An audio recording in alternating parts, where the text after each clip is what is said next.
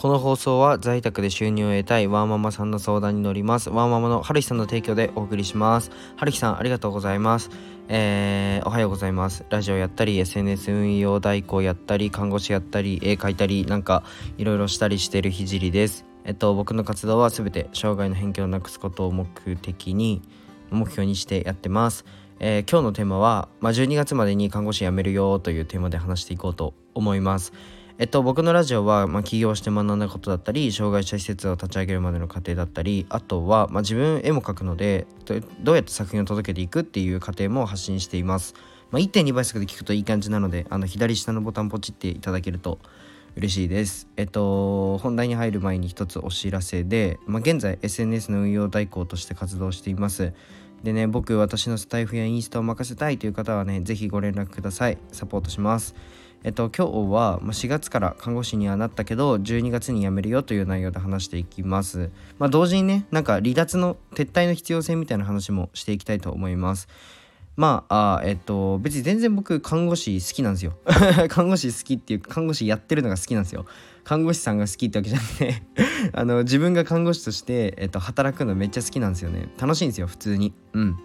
だし別に病院が嫌だとかそういうわけじゃなくて自分の活動を、えっと、今後広げていくにはやめるのが一番いいなと思ったので、えっと、12月までっていうのを決めてます。あのはい。すいません。短い短い間しかやらないことになるんですけどまあね、うんまあ、それも経験だと思うので。まあね、えー、まあ、ちょっと寂しいんですけど 12月にはやめたいと思います。えっとまあね自分が成長するためにはえっと、環境を変えるっていうのは絶対に必要じゃないですか。えっとまあ、一生小学生で同じ算数の問題を解いてても成長しないのはわかると思います。あの小学生で足し算を覚えて中学生で、えー、連立方程式を覚えて高校生で微分積分を覚えるみたいな感じで、えっと、成長する過程で環境の変化を加えるっていうのはもうすごく当たり前のことだと思います。で小学生からなんか中学生の上がる時思い出してほしいんですけどあの新しい友達ができてなんかそいつに影響されることって少なくなかったと思います。結構あったと思います。なんか小学同じ小学校のやつらがない価値観とか面白さを持っててなんかそいつに影響されちゃうみたいなことってありませんでしたかね。僕はあったんですけどえっと、環境を変えることが成長につながることなんて、まあ、20歳になるまでにね実感してるはずなのになんか大人になった途端に安定を求めて一つの会社にとどまろうとするじゃないですか。うん。まあ、もちろんねそのそれが好きでやってたりそれを目標にねあの生きてたならめちゃめちゃいいと思うんですよ。ただまあ成長をするって面ではうん僕は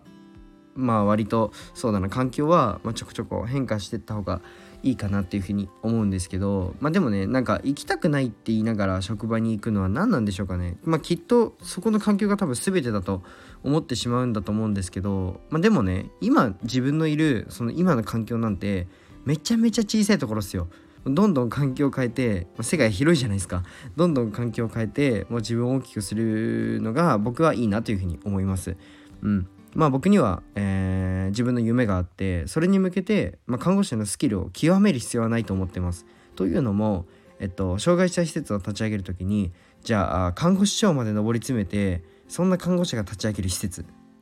か にするのか今のうちに自分で経営者としてじゃあ数億円を動かせるようになって看護師長ではないけど経営のノウハウと、えー、資産がある状態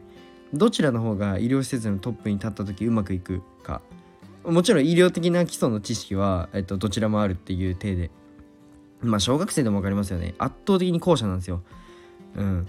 まあ資本主義のね日本で、えっと、非営利団体を赤字前提で進めて世界展開することを目標にした時に、まあ、看護師としてはまあ、医療の知識や医療ビジネスのリアルを知った段階で離,、えー、と離脱するべきだと思っています、まあ、少し遠回りした話したんですけど、まあ、離脱って本当に大切なことだと思うんですよ。うん。でもねやめるって怖いですよね、まあ、それも分かります。でやめ方も大事になりなるじゃないですか。うん。やっぱり教えてくださった、まあ、先輩とかねいろんな関わってくれた人がいるのでそれも、えー、大切になってきますよね。うん、まあ誰にでもできることじゃないとは思うんですけど、まあ、なのでねまあなんだろうな。これは別に今いる今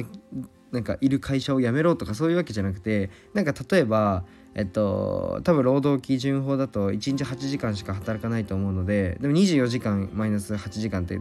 の大体めっちゃ時間余ってるじゃないですか。その間になんか自分の新しいことをやってみたりそれも環境の変化だと思うんですよ。なのでうんとまあ1年に、えー、最低でも一つは新しいことに挑戦して最低でも一つは必ずやめるっていうのを決めるとあのいいと思います、まあ、やめるのはね逃げではなく変化なので。うん。まあ結構ね会社で問題を抱えてなんか鬱になっちゃったりとかあるじゃないですか、うん。まあ、実際看護師さんでもいるんですよ。なんか職場に合わなくて、えー、辞めるみたいな人が。であの精神の、まあ、病を抱えてしまうっていう人が多いと思う多いんですよ。うん、でも、まあ、に本当逃げるではなく変化なんですよね。自分の適切な、まあ、ところで、えー、働くっていうことが、まあ、できるじゃないですか。